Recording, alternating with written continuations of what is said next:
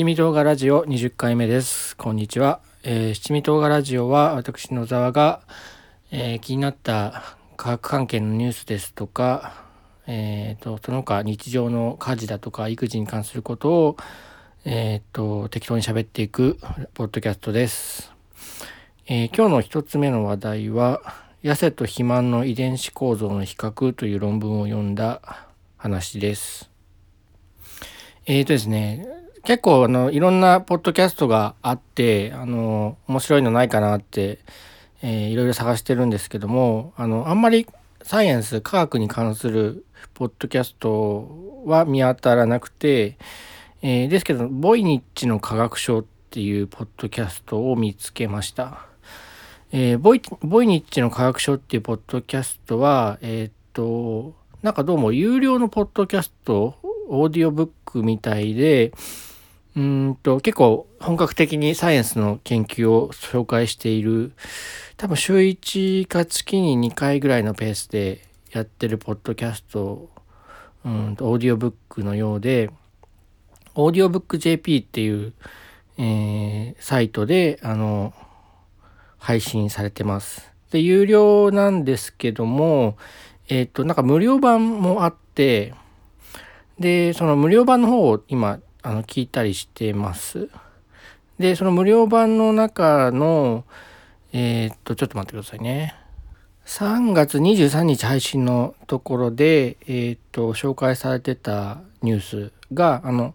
痩せと肥満、あ、怠惰で意志薄弱だから肥満は間違いっていうニュースを紹介してまして、まあ、あの太ったり痩せたり太ってる人はあの自分の食生活だとか運動不足なんかをが、まあ、自分の意志の弱さであるっていうのをこうネガティブに捉えがちなんですけどもえー、っとまあそうじゃなくてあの太ったり痩せたりするのは遺伝子のせいだよっていう研究が出ましたっていう話をされてました。で、えっと、元の記事を探したら、えっと、メディカルトリビューンっていう、えー、媒体の記事3月8日3月8日の記事が見つかりました。これあの、ちょっと会員にならないと読めないんですけど、とりあえず無料会員登録みたいなのして読んでみました。タイトルが、えー、怠惰で意志薄弱だから肥満は間違い。えー、送信者、あの、送信って痩せてる身ですね。送信者の体重維持に遺伝的優位性を確認っていう記事で、えー、ちょっと読んでみますね。同じような生活環境下にあっても肥満になる人とスリムなままの人が存在し一般的に肥満である人はその原因を怠惰で意志薄弱であるからとされがちである。こうした通説を覆す検討結果をイギリスウェルカムサンガーインスティテュートの、えー、フェルナンド・リバロソ・マッキーフェルナンド・リバロソ・マッキー氏らがプロスジェネットジェネティクスに報告した。報告によると、健康で痩せてる人たちは、重度肥満者に比べ、体重を遺伝維持する遺伝的優位性を有意しているという。えー、リベリベルロリベロソマッキー氏らは、新たな肥満の予防治療戦略を開発するため、これまでの研究では、肥満に焦点を当てて肥満リスクを高める多くの遺伝子、小児期から重度の肥満を引き起こしうる遺伝子異常などを明らかにしてきた。えー、GOOS、Genetics of Obesity Study などって書いてありますね。で今回体重増加を抑制する、あるいは過剰なカロリーを簡単に消費し得る遺伝子を発見することを目的に、健康で痩せてる人を対象とした研究、STILTS、Study into Lean and Thin of Subjects を行った。研究では登録された BMI が18未満の健康な送信者1622人を対象に対象とし、他のコホート研究や調査から得られた小児期からの重度肥満者1985人及び正常体重者1433人のデータを用いて遺伝的構造について比較検討した。その結果、重度の肥満に関与する遺伝子領域と健康的な送信に関与するいくつかの遺伝子領域を発見した。また、確立されている BMI 関連遺伝子座について遺伝的リスクスコアを算出した。肥満に関する遺伝的リスクスコアは肥満者群で標準体重者群に比べ高かったが、送信者群では低かった。えー、送信者群は肥満リスクを増加させる遺伝子変異をほとんど有してなかった。えー、共同研究者でイギリス・ケンブリッジ・ユニバーシティのファローキ氏は太っていることを非難することは簡単だが肥満になる原因は非常に複雑であることが科学によって示されたと述べ好きなものを食べても健康的で痩せたままの人がいるがそうした人は肥満リスクを高める遺伝子の影響をあまり受けていないからであり意志が強かったり健康への意識が高かったりするからではない我々が考えているよりも自分の体重をコントロールすることは容易ではないとコメントした。えー、さらに体重増加を抑制する遺伝子を発見できれば新たな体重管理戦略を開発でき遺伝的優位性を持たない人々の体重管理を助けられるかもしれないと今後の研究に期待を寄せた。という記事でした。ちょっとごめんなさい長かったですね。4分ぐらい読んじゃった。えー、っとでおおそうかと。ふと僕が痩せないのは遺伝子のせいかっていうその科学的なあの証拠が出たかと思ってですね、あのこの現状、元の論文をよあの探してみたんですね。えー、っと、えー、っと、1月24日、今年の1月24日にパブリックされた、パブリッシュされた、あの、公開された論文で、えー、プロスジェネティクスっていう論文誌、オープンソースの、オープンアクセスのあの論文誌ですね。で、えっと、タイトルが Genetic Architecture of Human Sickness Compared to Severe Obesity っていう論文で、筆頭著者、えー、論文に名前がずらずら出てるんですけども、1番目の、えー、著者がフェルナンド・リベロス・マッキーさん。で、この人は、ウェルカムさんが研究所、ウェルカムさんがインスティテュート、えー、イギリスのケンブリッジにあるえー、研究所の人で、で、ラストオーサ、最後の著者名が、アイサダ・ファローキさん。で、この人はケンブリッジ代謝研究所と NIHR ケンブリッジ、えー、生命科医療研究センター、ウェイカムトラスト MRC 研究所の人みたいです。えー、まあ、あの、今読んだメディカルトリビューンの記事に出てきた名前ですね。で、この論文を読んだんですけど、非常に大変でした。あの、遺伝子研究、あの、多分 DNA 解析して、その遺伝子配列、塩基配列を、えー、比較してどうのこうのってやってる研究なんですけど、まあ、僕の、えー、専門からは外れていることもあり、えー、結構わからないことだらけで、10時間とかそれぐらいこう読むのにかけたんですけど、結局、あの、ポッドキャストでドヤ顔で喋れるほどは理解できず、あの、なんとなく感じ取れたところだけちょっと喋ってみようかなと思います。えっ、と、記事にもあったんですけども、えっ、と、今までは、その肥満の人の遺伝子を調べる、えー、っていう研究は多くされてて、で、肥満に関連する遺伝子はあの見つかっているそうなんですね。で、えっ、ー、と、それがまあまず大前提としてあって、で、今回はその肥満の人に特徴的な遺伝子を探すと同時に、あの痩せてる、健康で痩せてる人、うん、との比較もして、その共通の遺伝子があるかどうか、えー、みたいなことを、あの、や、調べた論文ですね。だから痩せてる人とも比較したっていうのが、まあこの、この研究の新規性の一つだと思います。でサンプル数としては、痩せてる人を、うんと1600人ぐらい、えー、サンプルで調べたんだけど、まあ実際にデータとしてデータとして使えたのは1471人。同じく肥満の人は1456人。で、あと、うんと、コントロールとして、えー、と比較対象として、えーと、特に属性を指定しない、えー、人多分健常者だと思うんですけどそれが6460人ですね。えー、とだから、えー、と比較の数としてはまあ1000程度1000から2000程度のオーダーで比較したと。で記事中だとなんかその体重に関して例えば、えっ、ー、と、肥満の人はこの遺伝子があのこう変わってて、痩せてる人はこの遺伝子はこうだったっていうのを明確に語ってるところは見読め取り読み取れませんでした。だからそこまで明確にその遺伝子太ってるのは遺伝子のせいだっていう得るほど強い証拠ではないなというのが思いました。で起用研究であの肥満に関する遺伝子はそもそも発見されててで遺伝子で説明できる割合太っていることを説明できる割合はあの全体の30%程度なんだそうです。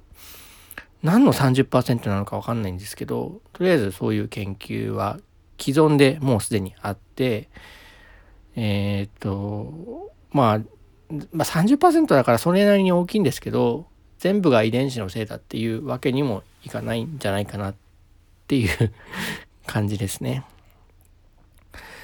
で、えっと、体重管理が、えー、できない肥満に関連する遺伝子っていうのが、まあ、まず97種類同定されているそうです。うん、同定っていうか、まあ、関連しそうだねって言われてるらしいですね。で、その97の遺伝子のうち、えっ、と、今回の肥満の、うん、グループから、あの、見つかったのは40種類。肥満グループの人からは40種類が、えっ、と、一般の人、人とは違う、違ったよというデータで、えー、と一方痩せのグループからは15種類のみがあの変異が検出されたっていうことなんですね。でえっ、とでなんだろう。痩せの人特有のジーンリージョンっていうのもあってあ、えー、とまず肥満の人に変異が多い場所っていうのがあって代表的なのが FTO っていう場所と GNAT2 っていう場所でで逆に野生の人で変異が多い遺伝子っていうのは CADM2 っていう遺伝子でであと両方に、えー、と共通して変異が多かったのが MC4R っていう場所だったそうです。うんこれだけだとちょっとよくわかんないですよね。あとはそうかもっと最初に、えー、と出てたのが、えー、と野生も肥満もある程度遺伝性が高いっていうことで、えーと H 事情っていうのが何の値なのか分かんないんですけどとりあえずその遺伝性を表す指標らしくてで肥満群は28.07%の、まあ、遺伝性があると。で痩せ群の方も32.33%のやあの遺伝性があるっていうことでだお父さんお母さんが太ってると自分もある程度太りやすいしあ子供もある程度太りやすいし逆にお父さんお母さんが痩せてるとえー、っと痩せた子供になりやすいっていうことですね。うん、でこの研究の新規性とか凄さがあんまりよく分かんなかったんですけどえー、っとまああの1,000人程度のサンプルからその変異を検出したってことででこれまでの研究って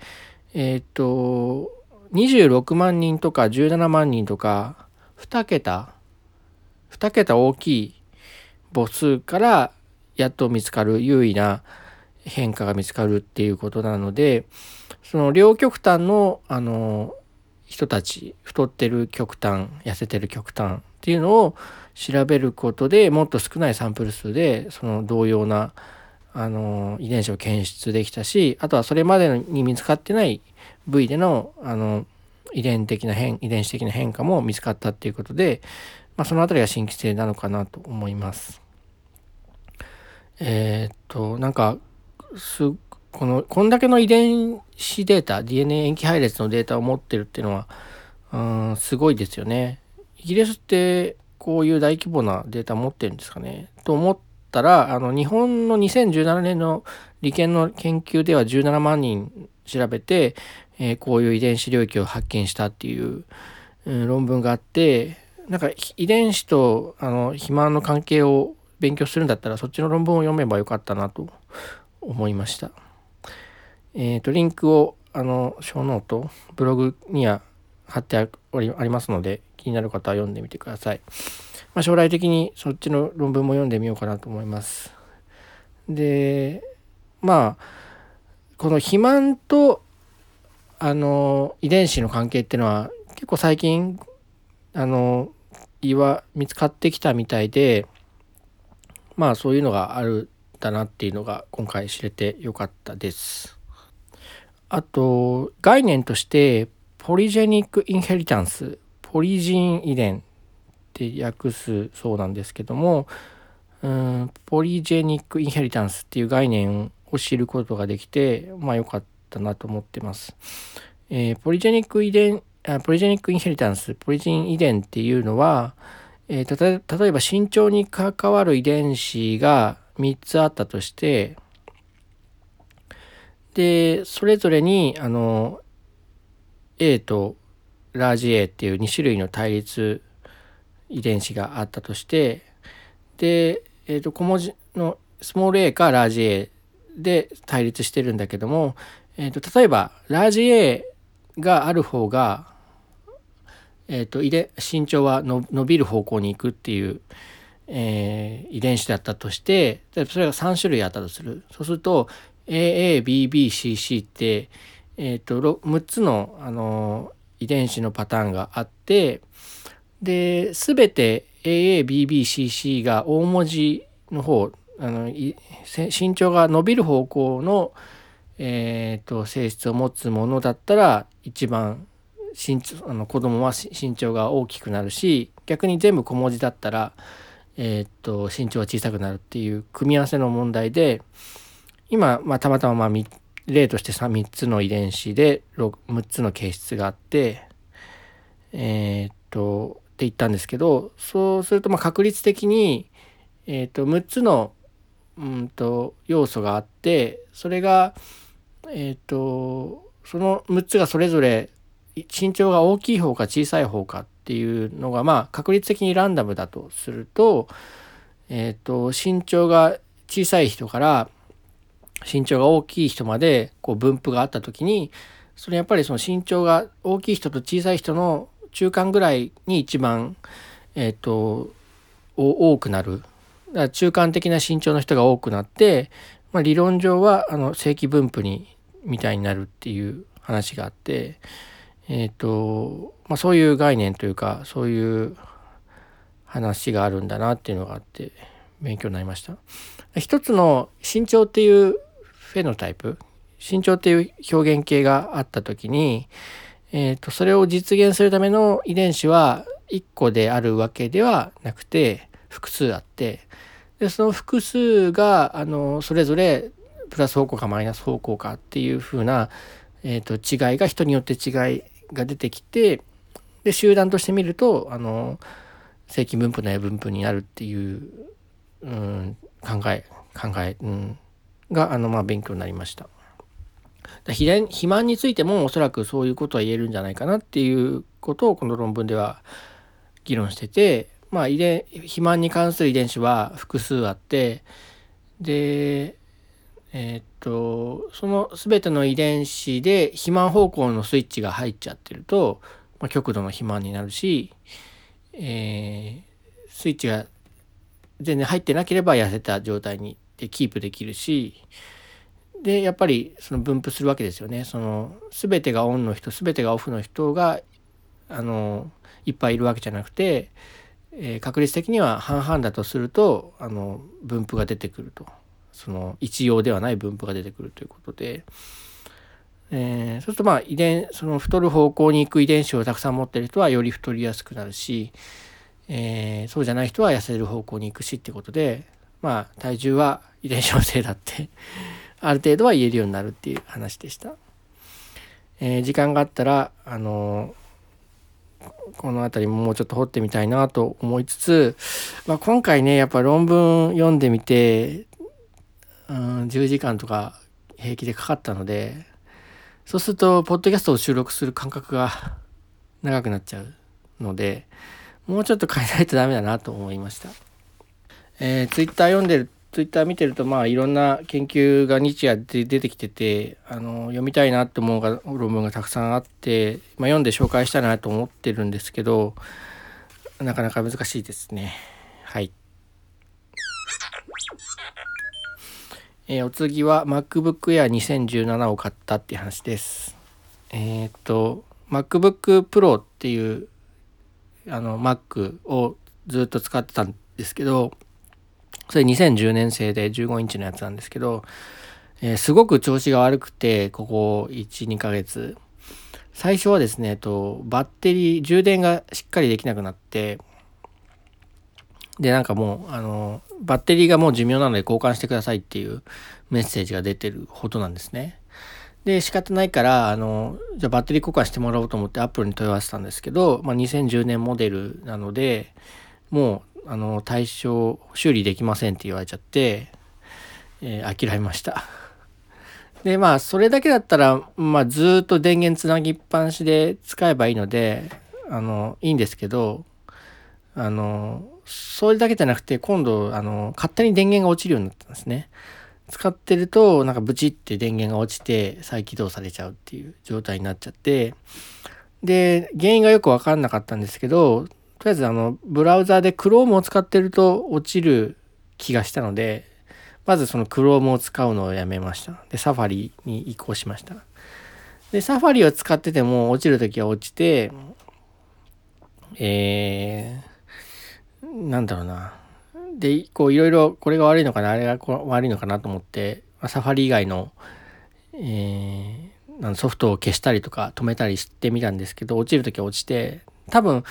えっ、ー、と、本当かどうかわかんないですけど、あの、負荷が高くなると電力の供給が追いつかなくなって、えっ、ー、と、電源が落ちるんじゃないかなと思われました。まあ、なので、まあもうこれはダメだなと思って、えっ、ー、と、買い替えなきゃなと思いつつずっと悩んでたんですけど、えっ、ー、と、最近、MacBook Pro、最新の MacBook Pro を買うか、えっ、ー、と、もうちょっと下のグレードの買うかっていうのをいろいろ悩んで、2、3週間 悩んでましたね。それまではその MacBook Pro 2010年の騙し騙し使ってて、まあ2010年に買ったんで9年経ってますので、まあ、寿命は寿命ですよね。というかよく持った方なんじゃないかなと思います。あの、他の、あの、ポッドキャストなんかを聞いてると、2、3年でみんな、皆さん買い替えてるみたいなんで、2010年製をここまで使ってるのはなかなか珍しいのかもしれないです。それでも、うんと使えてたから、やっぱ買った時は一番いい感じのスペックのものを買ったので、まあ、ここまで持ったのかなと思います。だから今回もまああの一番いいのを買って長く使おうかなと思ってたんですけどその MacBook Pro でいいいい感じの性能のものを買おうとすると43万円ぐらいなんですね。43万円かと思ってで、えっと、今この2010年の MacBook はいくらぐらいで買ったのかなと思ったら23万円だったんですね。うん、23万が43万円になっちゃうのかと思って、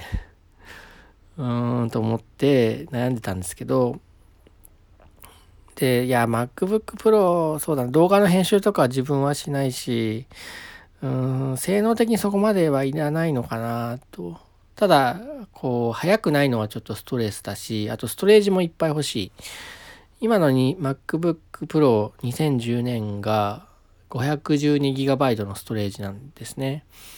でもう足んないんですよね、512GB だと。そもそもですね、iPhone、今使ってる iPhone XS が、え、っと、256ギガもあって、これをバックアップしようとするとダメなんですよね。で、なんか今、外付けハードディスクつないだりしてやりくりしてるんですけど、やっぱりその母艦として使うにはストレージはしっかりないと困ると思ってストレージがしっかり使えるのは MacBook Pro かあと iMac なんですよねあの iMac の方はノートパソコンじゃなくて据え置き型なんですけどでだから iMac の方も検討したんですけどやっぱりちょっとポータブルな方がいいなっていうのがあってで、えっと、MacBook Pro の下だと MacBook Air があって、えっと、その下に MacBook があるという感じでなんですね。で、まあいろいろ考えた結果、MacBook Air にしました。で MacBook Air で、えっと、しかも1年型落ちの2017年モデル。これが、えっと、10万円を切ったモデルがあって、まあ一番安いんですけど、でもストレージが125ギガしかなくて、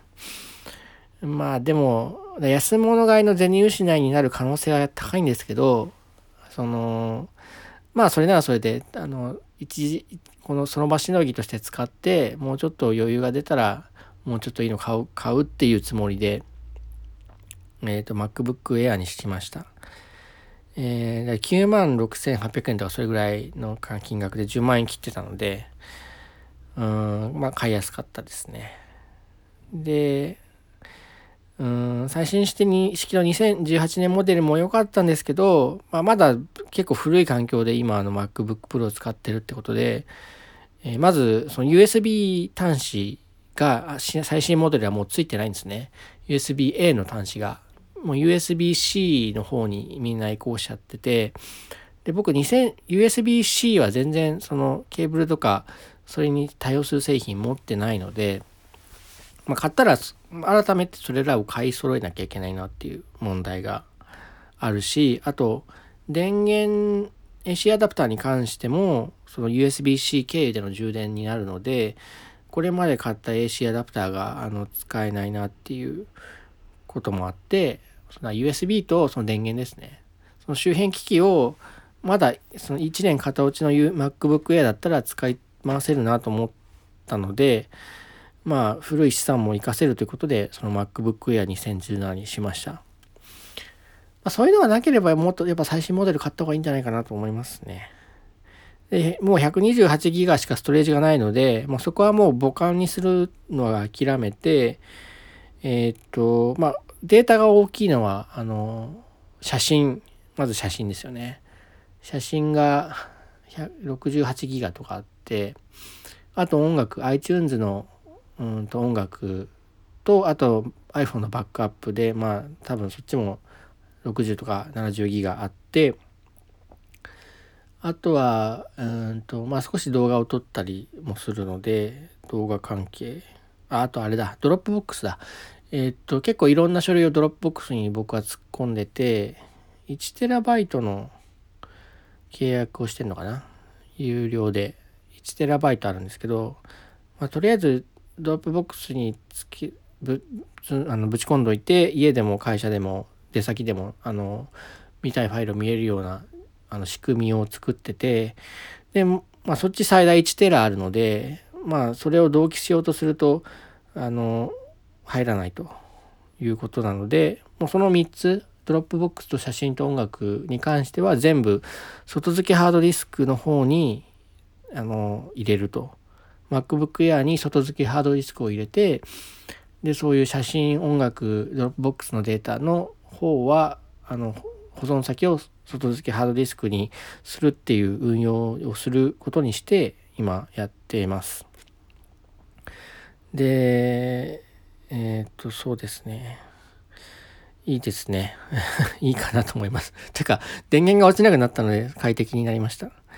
で、やっぱ2010年の MacBook Pro を使ってたんで、それ、その間、2019年までの間のテクノロジーの進化の恩恵を僕は受けられてなかった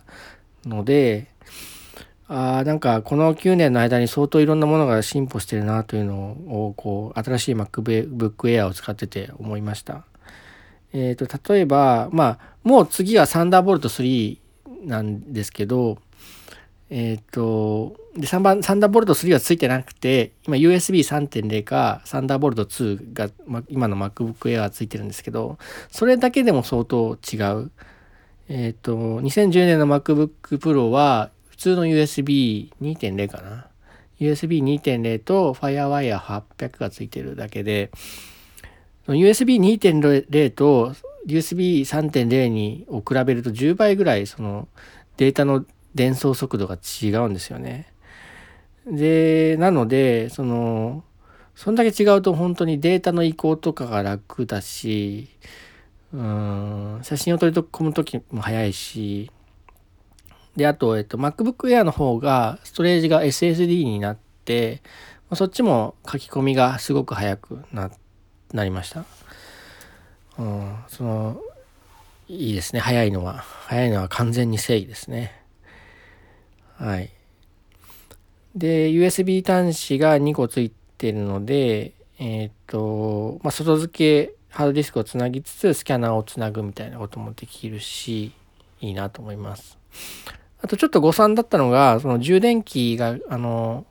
流用できると思ってたら、 MagSafeと MagSafe 2で違うんですね。MacBook Pro と Mac、この MacBook Air で。そこちょっと誤算で、あ結局使えないのかと思ったんですけど、一応変換するやつは売ってるそうなんで、じゃあ変換買おうかなと今思ってます。やっぱその充電するや充電アダプターってあの家とかあの何箇所かに置いとかないと充電する時不便なんで複数個持ってるんですよね。なのでその複数個わざわざ買ったやつを使うことができなくなっちゃうのはもったいないなと思ったんでまああの今後しばらくは使えるのがいいなと思ってます。うんと不満点としてはうんと多分最新式にすればあの指紋認証がついたんですよね。で今の2017年のやつはついてないのであの認証する時やパパスワードを打たなきゃいけない。それがあめんどくさいですね。やっぱ結構長めのパスワード使ってるので打ち間違えるし打つのに時間かかるしっていうことでうんもうちょっと便利にしたかったなとは思うんですけど、まあとりあえず今のところは間に合ってます。で、これで MacBook Air 安定したパソコンが手に入ったので、まあ、録音環境も少しもう一回構築してみようかなと思っています。今はまだあの iPhone XS をボイスレコーダーにしてそれを使って録音してるんですけども、えっ、ー、とまあちょっとマイクを買ってみて、えっ、ー、と USB 経由で MacBook Air につないで、えー、録音を MacBook Air でやるっていうのをやってみればもうちょっと楽になるかなと思っております。今あのオープニングになんかジングル入れたりするのをあのウクレレ弾いてみたりあと無料のアプリで効果音を出すやつがあるのでそれでそれをその場で鳴らして入れたりしてるんですけど。まああの原始的ですよね。あの音質もあれだしタイミングも結構1回で決めないといけないっていうのもあるし。であと言葉にと詰まるとあのそのボイスレコーダーのを一時停止して1回止めれたりするんですけどで今のところオート処理何にもしてないのであの開く時は開くし雑音も入っちゃうし、えー、さっき入ってたかなあの今あの地方選挙選挙期間中であの凱旋車が結構通るんですよね。えー、何々候補をよろしくお願いしますっていう音が来てで慌てて止めたりしたんですけどまあそういうのも雑音を消したりするのもあのパソコン上であればもうちょっと楽になるかなと思うのでまあやっていきたいなとは思ってます。はい、えー、今日はまあそんなとこですかね。2つの話題で。本当にね、こう読みたい論文がいっぱい溜まってるんですけど、ちょっとでも今のやり方は辛いな。論文読むのに時間がかかりすぎる。ので、ちょっともうちょっとやり方を変えていこうかなと思います。あと、なんだろう、ブラックホールの撮影に成功したっていう話も結構自分的には胸熱なんで、それについても喋りたいなと思うんですけど、うーん、難しいですね。はい。えっ、と、それでは、さよなら。